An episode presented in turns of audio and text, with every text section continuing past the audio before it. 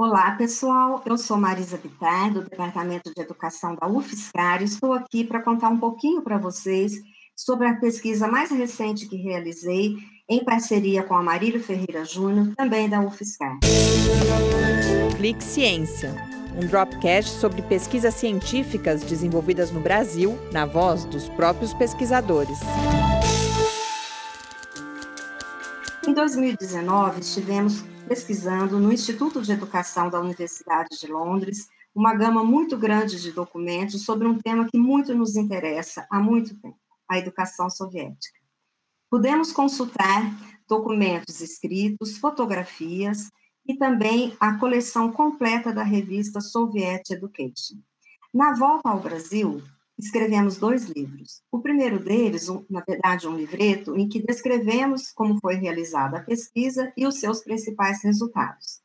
Já o segundo, de maior fôlego, que também está pronto e brevemente será publicado pela EduFiscar, recua um pouco no tempo, mostrando a herança que os bolcheviques receberam do regime czarista.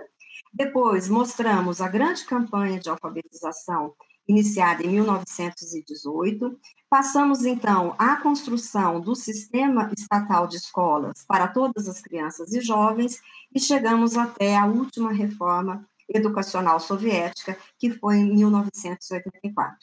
Essa reforma não chegou a ser totalmente implementada, porque, como sabemos, a União Soviética inesperadamente se desintegrou em 1991. Para escrever esse livro, nós contamos também com a nossa própria experiência pessoal de termos vivido na União Soviética.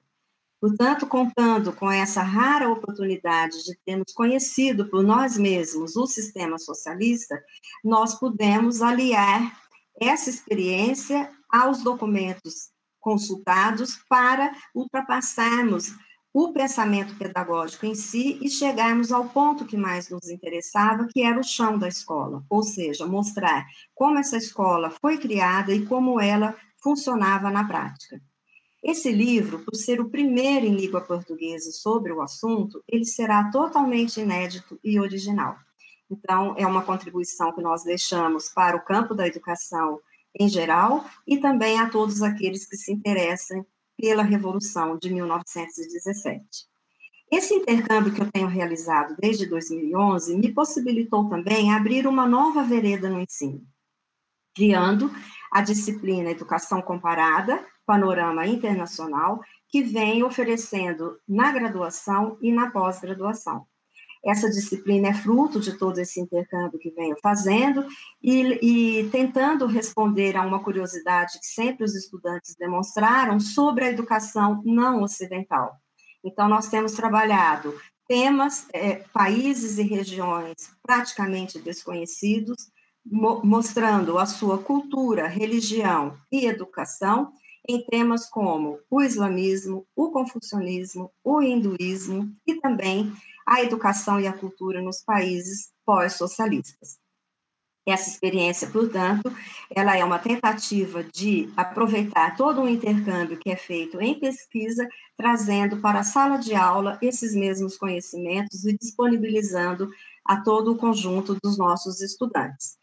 Um outro resultado desse intercâmbio tem sido o interesse de, dos próprios colegas estrangeiros pelo Brasil. Uma prova disso é o recente é, convite que recebi para ministrar a aula Desigualdades Sociais e Educação no Brasil, na Universidade da Panônia, que fica na Hungria. Esse convite partiu do professor Lajo Somogvari, que leciona lá nesta universidade a disciplina Educação Comparada e Multiculturalismo, e para uma turma de mais ou menos 100 estudantes, composta de húngaros, eh, alunos do leste europeu e também incluindo chineses, russos, turcos e árabes. O interesse dessa turma é conhecer o multiculturalismo do Brasil, a sua diversidade cultural e como funciona a nossa educação. Então, esse, esse convite decorre, portanto, de todo esse intercâmbio.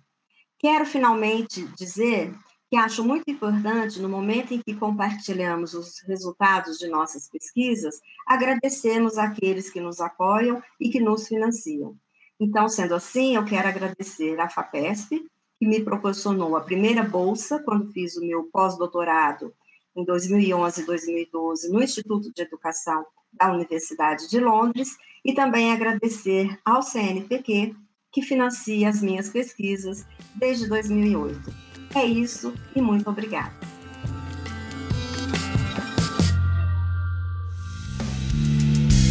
Ciência é uma produção do Laboratório Aberto de Interatividade para Disseminação do Conhecimento Científico e Tecnológico, o LAB, e do Centro de Desenvolvimento de Materiais Funcionais, o CDMF.